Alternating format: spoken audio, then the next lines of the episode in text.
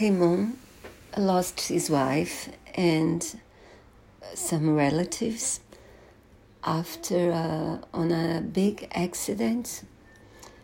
Um, and then after a while he decides to visit uh, Monique, who also was burned. He, she was burned in the accident, and she also lost relatives.